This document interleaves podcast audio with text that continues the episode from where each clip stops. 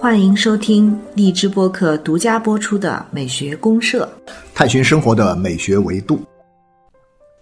亲爱的听众朋友，大家好，我是生活美学观察家小明老师我是可可老师，欢迎大家。啊，欢迎咱们的社员朋友。对，欢迎欢迎。啊，柯老师，咱们那个最近有一个关于这个房子的啊，一个梦想的房子的争议很大。哦，这个好像争了一段时间呢，一直在争。对啊，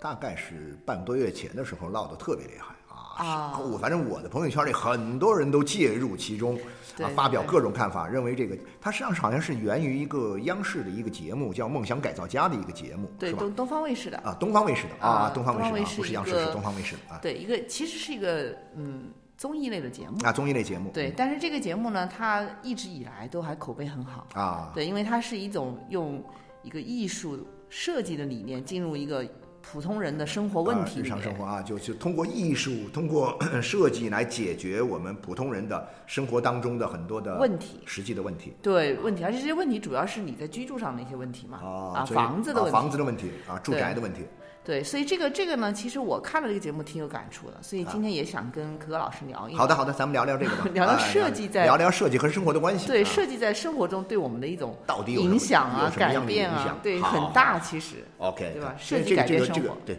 这个设计改变生活，对，没有 懂懂知识改变命运，设计改变生活 啊，那对各种改变。那我嗯们就那这样的话呢，我就想，因为这个可能涉及到的是设计嘛，嗯，它实际上涉及到了好几方的问题啊，设计涉及到了好几方的问题，对，啊，一个是涉及到了这个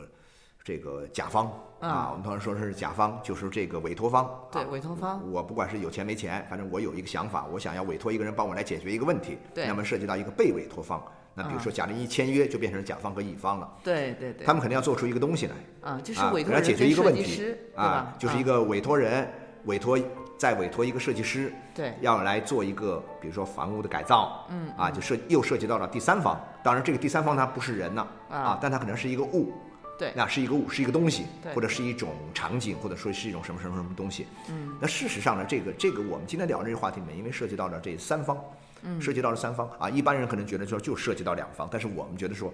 至少我觉得说，我觉得是涉及到了三方。对，因为啊设计它本身就是解决一个人与物的问题。对啊，人与物的关系问题啊。是吧对，所以人是一方，物是一方，然后对人这边呢，对其实又有两是方又有两方对，有委托人跟设计人，对对对对两对两个不同的因对因素，对对对，我理解，因为如果说你引入一个第三方的概念之后呢，你就发现这个事儿呢就变得就特别，呃，重要的是一个什么呢？是一个交流和沟通的问题。啊所以说我基于这样一个想法，我要配音乐的话呢，我就想，那我要搞一个有三个端口的啊，嗯有三个端口的哈，这个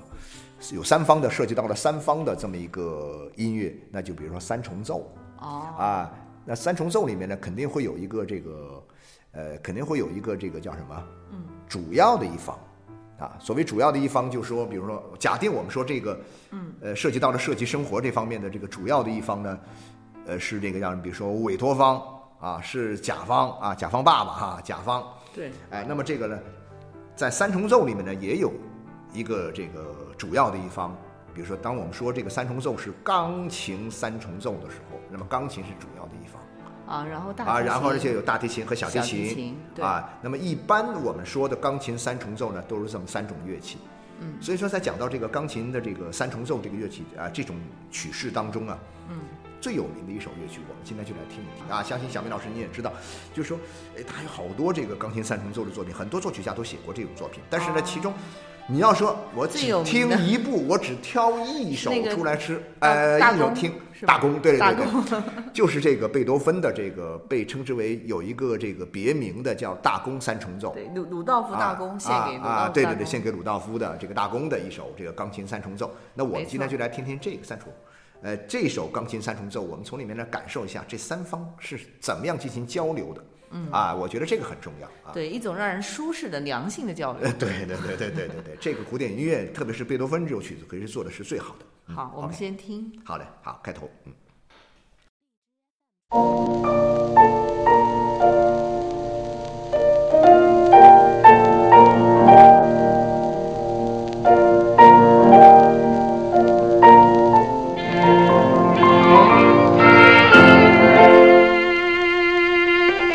Thank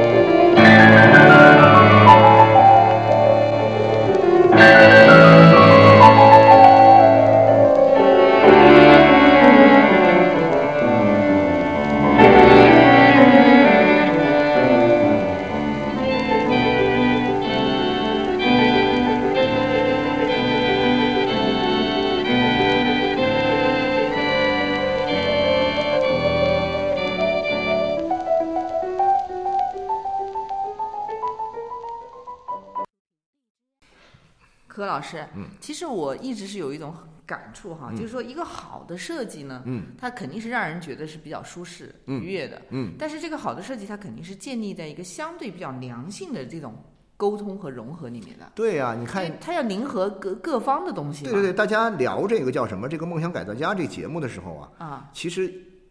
很多人对这个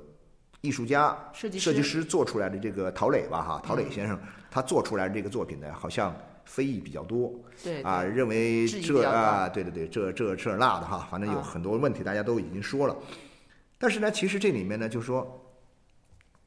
集中到一点，就认为可能是说这个设计师他做的东西并不是这个呃这个老大爷。啊，啊，杜大这个爷委托方啊，杜大爷啊，啊就是甲方啊，呃，委托方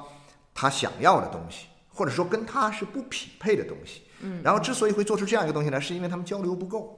啊，没法啊充分的交流，所以导对致了很多的后面的等等问题。但是呢，另外又有很多不同的看法关于这个问题。对对对对，这个呢，就是其实是两个，比如说第一个，它这个房子最终建造出来是不是大家觉得好看的、满意嗯的，这个肯定是标准不一、答案不一的。因为我们原来也一直聊过美这个东西，你没办法衡量。对，我觉得说很多批评这个设计的人哈，啊，很多不接受这个设计的人呢，哎他们是把自己代入了，带入到了这个杜大爷这个位置上了。 对就就就觉得是当然，杜大爷好像杜大爷没有明确表示的不喜欢，只是啊觉他得有点儿目前一直表示还是满意，还是满 意的。但是你知道吗？就是我们有很多这种多情的，呃，和这种过于主动的这些，嗯，这些这个这个看客们哈，呃，就是这种这个吃瓜群众哈，啊对网就网是哎对对对网网上的民网啊民们，就是很主动、很热情的、很积极的去。带入其中，把自己就替换，就替这个杜大爷说话了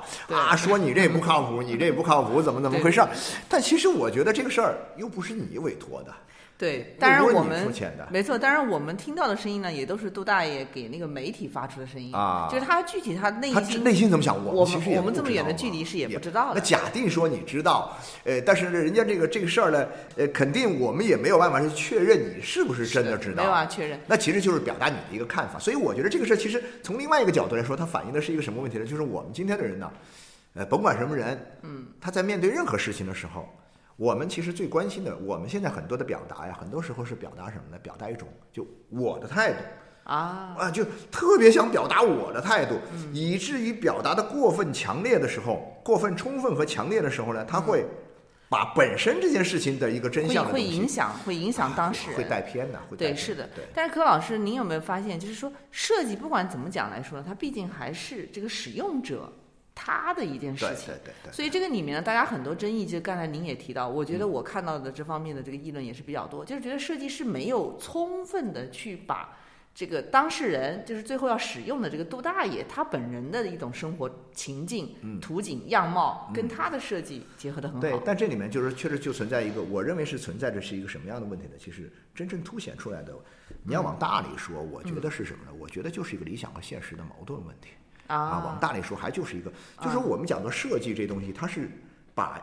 理想的一种生活样式，通过具体的这样一种操作，嗯，呃，让它变成可视的、可见的、可用的，啊，就是把它具体化，嗯嗯。但是呢，现实是否能够和这种现象相相匹配啊，和这种理想相匹配？或比如说，从现实的这个条件看，你是否能够理解得了？嗯，你是否能够接受得了？这两者之间是否就是理想和现实之间，它是否真的能够达到一种非常合适的理想的一种状态？嗯，哇，就是我现在虽然没有意识到，我虽然也不知道，我现在也不想，呃，但是呢，你一个设计师以你的专业眼光，以你的这种独特的这样一种这个审美的思维，嗯，你能够把这种我都没有想到，但是我又喜欢的东西做出来，啊，这种情况我觉得挺难的嘛，对，这种真的很难。相当很难。这种很难，而且这种是需要充分的沟通。对呀、啊就我我要知道你你没错没错你觉得什么样的情况你会更舒是服，但是呢，这更里喜面欢它其实有一些先天的差异，因为这里面毕竟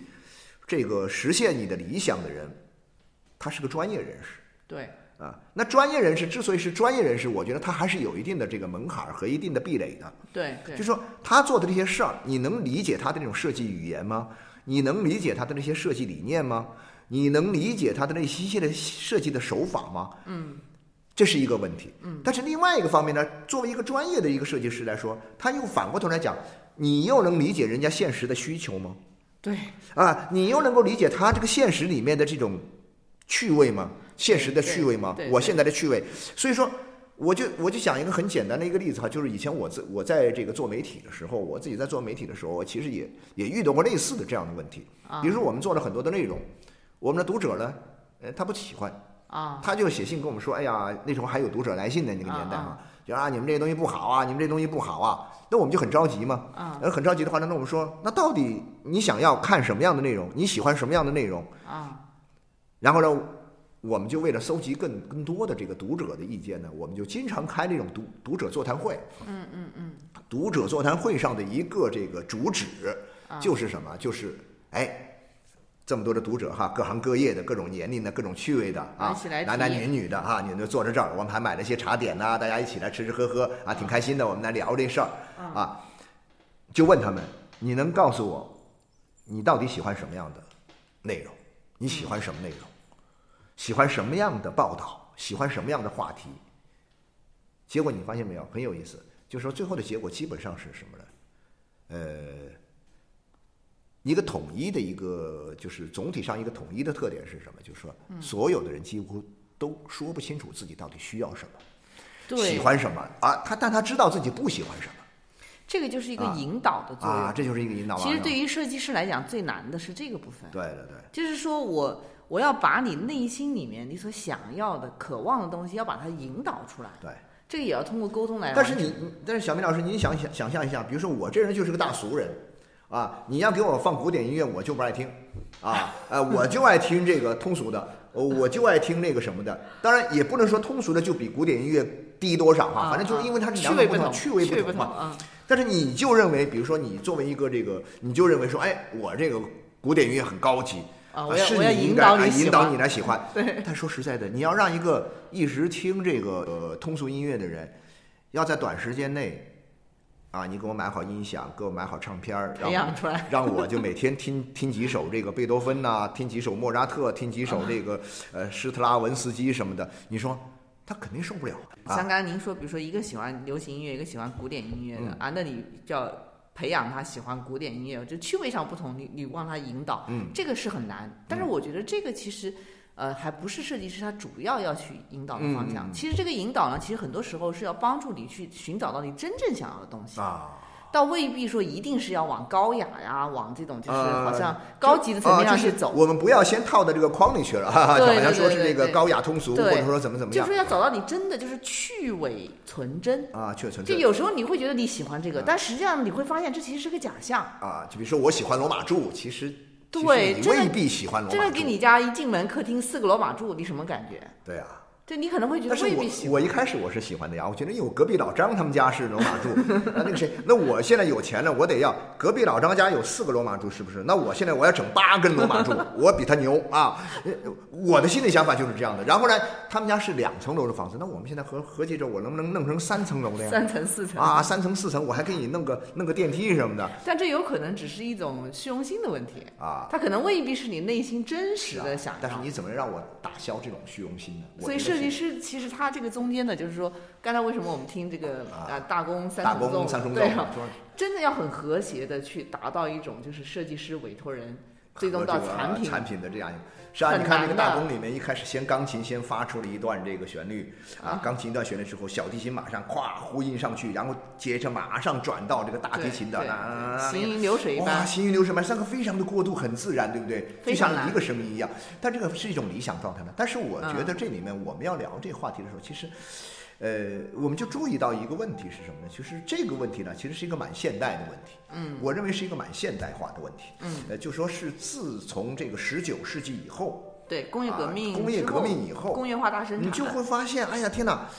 哎，我们的生活里面就会要遇到一个设计的问题。对，这种设计的概念，其实在十九世纪之前还是没有的，但对工业文明之后就出现对设计呢。你如果从嗯、呃古代的传统来讲啊，它是另外一个了啊。概念，就是啊跟我们说的设计，现在通常讲设计是现代设计嘛。对对对对，但是你把设计广义了、泛化了，你把古代那些手工艺的东对，西啊，也可也勉强算是对对对人类的对一对种但创造它发不是明我嘛们。今天要聊的这个设计对师，我们讲的是概念现代设计，对现代设计，现代设计就一定是建立在工业化大生产的基础对之上。对对对，对所以工业化大生产基础上，就是基本上是九十九世纪的中后叶开始对对对。达到一个高潮。然后这里面还有一个东西，就是说，其实人类文明发展到了十十九世纪，到了工业革命这个时代啊，嗯，其实出现了很多的思想潮流，嗯，这种思想潮流和社会理念，嗯，这种社会理念呢，他们会认为说，我们以前的生活可能出了一些问题，嗯，我们要过一种好的生活，我们要重新设计，嗯，啊，我们要重新设计这种好的生活。那你像从乌托邦那个时候开始，嗯，啊，从那个摩尔的那种乌托邦时候开始，嗯，然后到了这个真的我们有条件，工业革命之后，我们有条件可以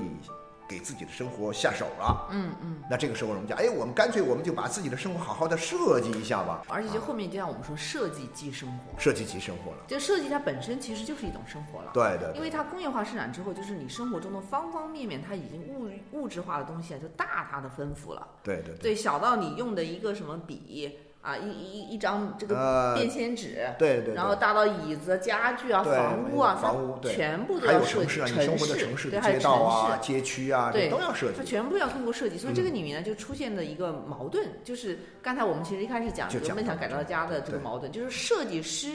和你之间，它其实是需要对一个对，就是那些做设计的人，对啊。然后我就会想起，说到这个东西呢，我就想起稍微大一点点的一个事儿，就是说，就十九世纪的中叶吧，也就嗯十九世纪，就是巴黎的大改造。啊，大概巴黎到大改造，拿破仑三世那个年代，嗯啊、这个以前那个年代的这个之前的这个巴黎啊，啊是乱糟糟的，嗯，啊是个乱糟糟的一个巴黎，但是呢，乱糟糟的巴黎呢，就蕴含着这个社会里面的很多的不安定的，呃，这个危险的因素在里面，嗯然后呢，这个拿破仑三世就要改造巴黎。嗯改造巴黎的话，他就让巴黎的公安局长把巴黎公安局长这个豪斯曼男爵把他委任他当这个巴黎市的市长，就进行了一个长达十七年之久的这样一个巴黎的全城的大改造。我们今天看到的小巴黎啊，啊就是这个哎呀古色古香。我们今天看是古色古香的这个小巴黎哈，圈圈了啊，就是其实就是那个时候，就是在呃十九世纪的中叶开始，一直到这个从五十年代一直到这个一八七一年的这个呃巴黎公社之前的这一段，大概有十六七年的时间里面，嗯整个把巴黎全部翻新了一遍。啊翻新了一遍之后，我们看到的东西就它设计了我们现在的生活呀，设计了我们现在的城市生活。这个城市生活里面包含什么呢？就比如说林荫大道，嗯，啊，很宽阔的笔直的马路，嗯，马路边上会种着很高的这种啊植物啊植物啊树。然后呢，有很宽的人行步道，嗯，人行步道旁边还有很多的椅子，休憩用的椅子，嗯，然后这个后面再是连排的商铺商铺，就是它是高楼，当时是六七层楼为主的这样一种，我们通常称之为叫豪斯曼公寓。对豪斯曼公寓的底层全是商铺，对然后呢，一共有六到七层，最顶层的是那个叫什么？是那个阁楼。嗯那么这样一种房子，我们今天看到的一排一排的，一条道一条道，笔直大道，你你围绕这个叫什么？围绕这个呃，这个叫凯旋门。嗯对嗯啊、有十二条放射性的大道啊。当然我们知道最有名的是什么？香榭丽舍大街、啊是吧？呱一下放射到协和广场。啊那这样一种东西呢，其实它设计了巴黎的这样一种生活之后，临街的大量的这样一种橱窗，我们就发现其实。直接产生了一种审美上的东西，就是什么呢？就是那些街道里面的拱廊和橱窗，对，橱窗就出来橱了窗是很漂亮的啊！所以说大家就看不到。我们直到今天去巴黎，当然今天去不了巴黎了哈。就是之前我们去巴黎的时候，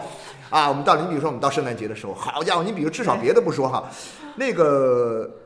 巴黎的老佛爷和什么春天百货的那个那个橱窗啊，真是美奂美伦，啊很多人驻足在那儿看呢、就是你就这种东西，就是说它成了一种生活可以展示给你的对一种街东头就是一种风景。我们之前还听过一对个对古典音乐西嘛，啊，对对对对对就对专对，门是描绘这个街景的。街景的。然后呢，你看这个百货商店，比如说老佛爷，嗯比如说巴黎春天，嗯，他们呢在橱窗里面展示了。人们想要的一种美好的生活的场景，通过他们的商品对，啊，一个这个客厅是什么样儿的，一个卧房是什么样的，一个花园是什么样儿的，对啊，那么这些东西呢，他都给它做了一个很好的一个展示啊。嗯那么这样的话呢，就是说你能发现，就是设计啊，在这个时候啊，它的这个重要性呢、啊、就日益的提高了。对他其实变成了那个时代的有点像一个引领者，啊，引领者了。对，它是一个先导的作用。对对，就等于对说对我先去把这个时代未来的一种理想，就像梦想家这种对感对觉，对对对给你描绘出来，对对对，然后你你就呃会我们在这个生活里面，提升你的。对对对，我们生活到了这样一个审美空趣间，这个空间会反作用于我们，会规对范我对们的对生活。所以说，我们讲到嘛，就是说说豪斯曼的这个巴黎的改造，它很厉害在哪里呢？就是说，他把整个的街道啊、城市的这个街景环境都给它改变了。啊然后呢，更重要的是什么呢？他做了这个豪斯曼公寓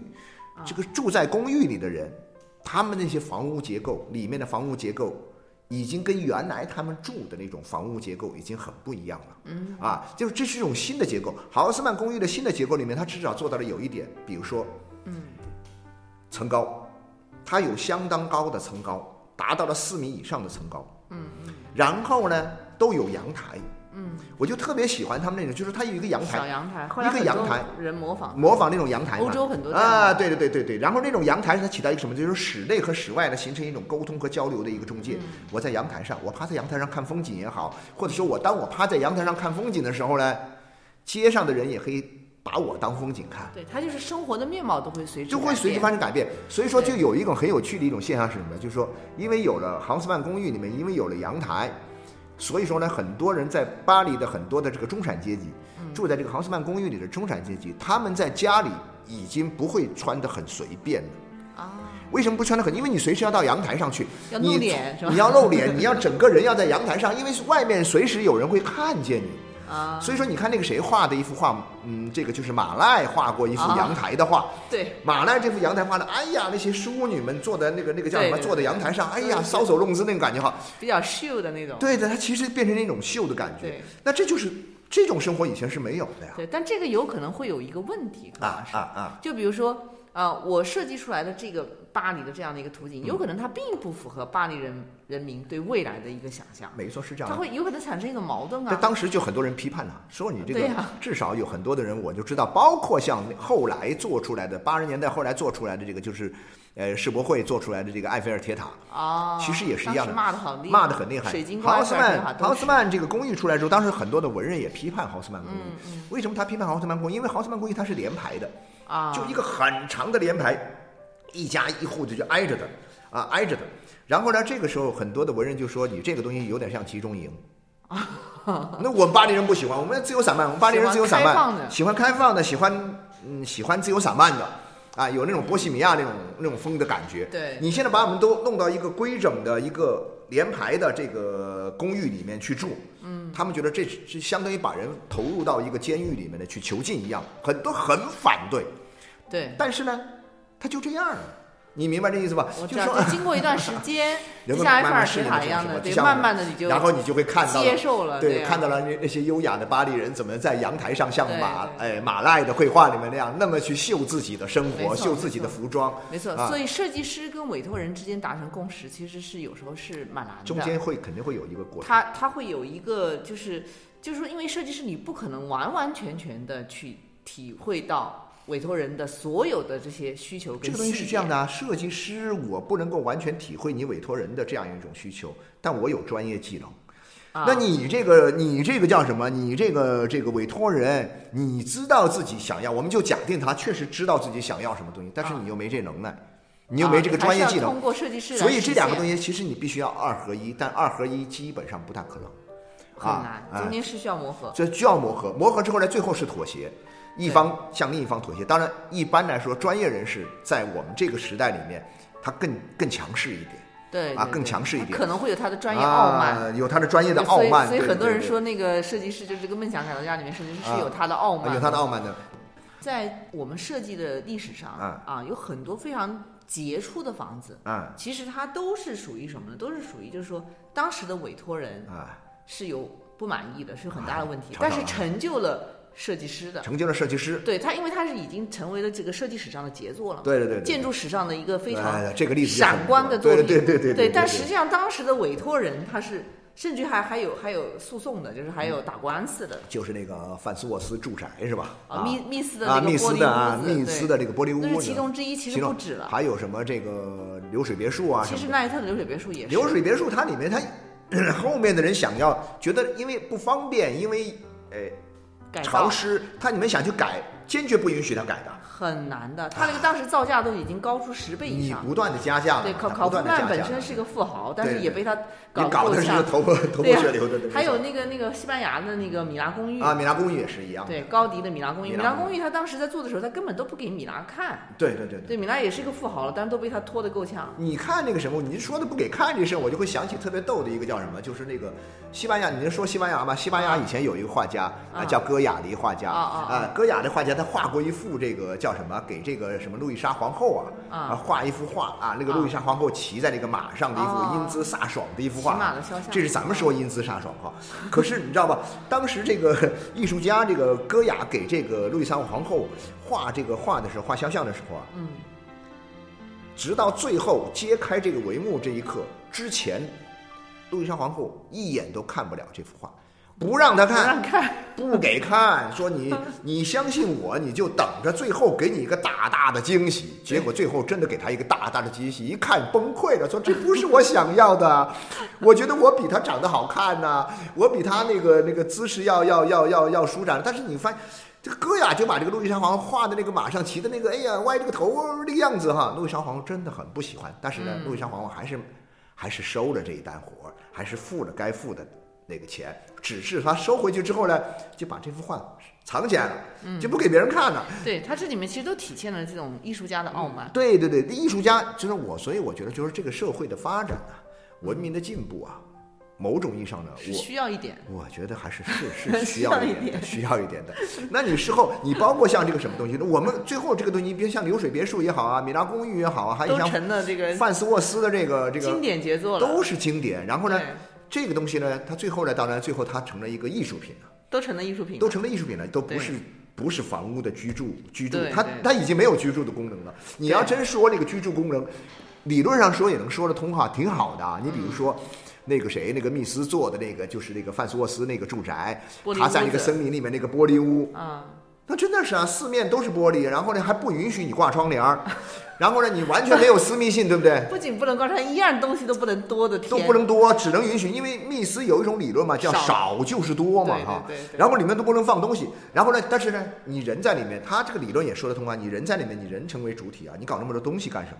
你搞那么多东西，你就把人给淹没掉了。好，你人在里面，四周玻璃屋子。然后呢，你可以透过这个玻璃，可以看见看大自自然，然感受自然，仿佛自己置身在自然当中，又不会像你真实的置身于一个呃，就是没有没有玻璃、没有墙的这种包围和保护的情况之下，置身于这个森林里面，那么安全，对不对？对你又很安全，而且冬天也不会很冷，是吧？然后呢，这个，然后呢，你可以看到旁边的树林，你可以看到旁边天空，这那种感觉是，设计师的想象。这是一种美好生活呀。对但设是计师的想，但问题是范斯沃斯他本人的，你知道他本人是怎么形容住在那个屋子里面？ 他说：“我觉得我住在一个鱼缸里面。啊，” 就是对，然后这种是感觉非常给大家奇怪来看嘛，是不 是？对啊，然后而且感觉特别特别不舒服，对所以对他那个是特别从委托人角度来讲是特别失失败的对一特个别失设败计。。但是从艺术家的从角这度个角来度，他说，成就了一个一 个一个设计伟师大，的一个艺术品一个艺术品。对对对所以这就是一个矛盾呢。对对对就是这个矛盾，其实我觉会得有是很多开始，设其计实本从身那的个时问候，题。你刚刚我们刚聊到这些小房子哈，这些建筑师的作品，还有包括像我们刚刚提到的这个科布西耶他做的这个萨夫西公寓啊啊，也是一样的概念啊，也是一样的概念。所以我觉得这个里面呢，其实呃，怎么样更好的去把这种就是委托人呐、嗯和这个叫什么这个。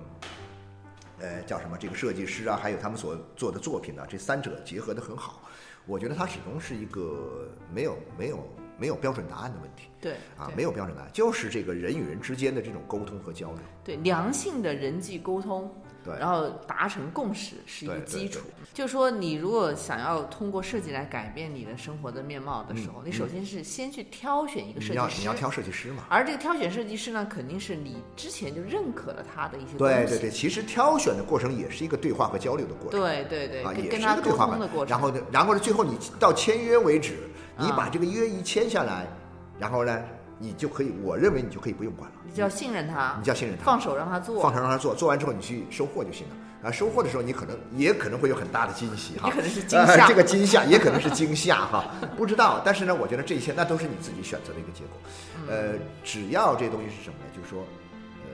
对方不是一个冒牌货儿啊，呃，他没有在施工上没有使用很多的这个伪劣产品什么什么什么东西的，我觉得这是很正常的呀。那我想，你比如举个例子来说，当年这个广州这边我们做这个大大歌剧院的扎哈哈迪德那个歌剧院啊，的一时候开，始争议很大，很多人很不喜欢啦，认为那东西，然后呢造价又高，不停的追加追加预算，呃，最后弄弄几块大石头啊，让大家很多人不乐意啊。但是问题在于什么呢？就是说，它有一个相互适应的过程，我认为这就是交给时间来判断吧。我觉对得还是对对。啊，这里面它本身是有矛盾的，就好比说，你设计师但凡是多一点点自己的这种呃艺术想象的个性化的东西的，嗯嗯包括像刚才我们讲的，他如果说是更多的去体现啊、艺术性的这种表达的对对，那对有可能就会违背了这个委托人的一些东西。是是是它是，嗯中间可能是确实是有一些矛盾，你像 Miss 的玻璃屋子是最典型最的，典型的啊对那个啊那个委托人考夫曼其实没那法个住也流水别墅对也差不多，反正都对是流水别墅那你好歹别人还是住进去啊了，好歹但住是进也去是住多的很问不题，舒服，住的对，很也不是舒服啊，很多问题。对。对，就好比说，我们作为一个委托人，我们去构想一个自己的这个梦想的这种对嗯设计是怎么样对的。对那这个肯定是要通过一个专业的设计师来体对现，，所以就对有一个我跟这个设计师的关系的问题。是是是，这个关系。那对这吧这东西里面，大家都要提高，我认为是这样的，都要提高。嗯，呃，这个设计师要提高，设计师提高就是我理我理解的设计师提高，不单纯只是说他的不是一个抽象的，就是说他的呃设计理念啊、设计手法呀、设计工艺啊各方面的一些提高。他设他的提高更多的体现在什么？他要更好的去理解甲方、理解这个客户的这样一种需求，对，更好的去完成这方面的交流。而且要帮助他去实现自己真实的需求。，对对对 这但是是就过程很当中难他，然后呢，另外的话呢，这个委托人也有委托人的傲慢呐、我觉得设嗯计，反正我们就还是强调吧，它可能是一个多方的一种良性的沟通和对对对，协作的对过没错程没错没错就互相多一些这种包容，包括对设计师的傲慢，对包括委托人这个甲方爸爸的傲慢，就这其些我实们最后都的得一要个指调导思和想是这样的，调和的结果是什么？他要创造出一个新的东西来。一个新的东西。这个对新的东西呢，可能是委托人自己没有想到的，也可能是这个设计师他以前没有做过的。啊，对，但是这个新的项目，这个新的作品呢，也一定是双方都认可的，这是最对完美，的这是最完美的。啊！对，而且如果是能够在艺术史上还能留下一两个，啊，那就是经典杰作那那那就是神作了。对 那，但真但的是这种神一作般往往一出来都是比较有争议的那，有争议的，对对对对。没有争议都平庸。啊对啊， 没争议 就平衡，往往是这样的。OK OK，嗯好，我们再把这个三呃呃三大个公最三最后一个重奏乐章的这个高潮部分，我们听听，我们看看这三个乐器最后啊磨叽磨叽啊，聊着聊着聊着，交流交流，最后达到了一种什么样的境界啊啊啊！和谐大家感受一下，非常的和谐，非常的辉煌啊，很不好的错好的啊。OK，好，嗯好，谢谢大家。好，谢谢大家，嗯，拜拜。嗯。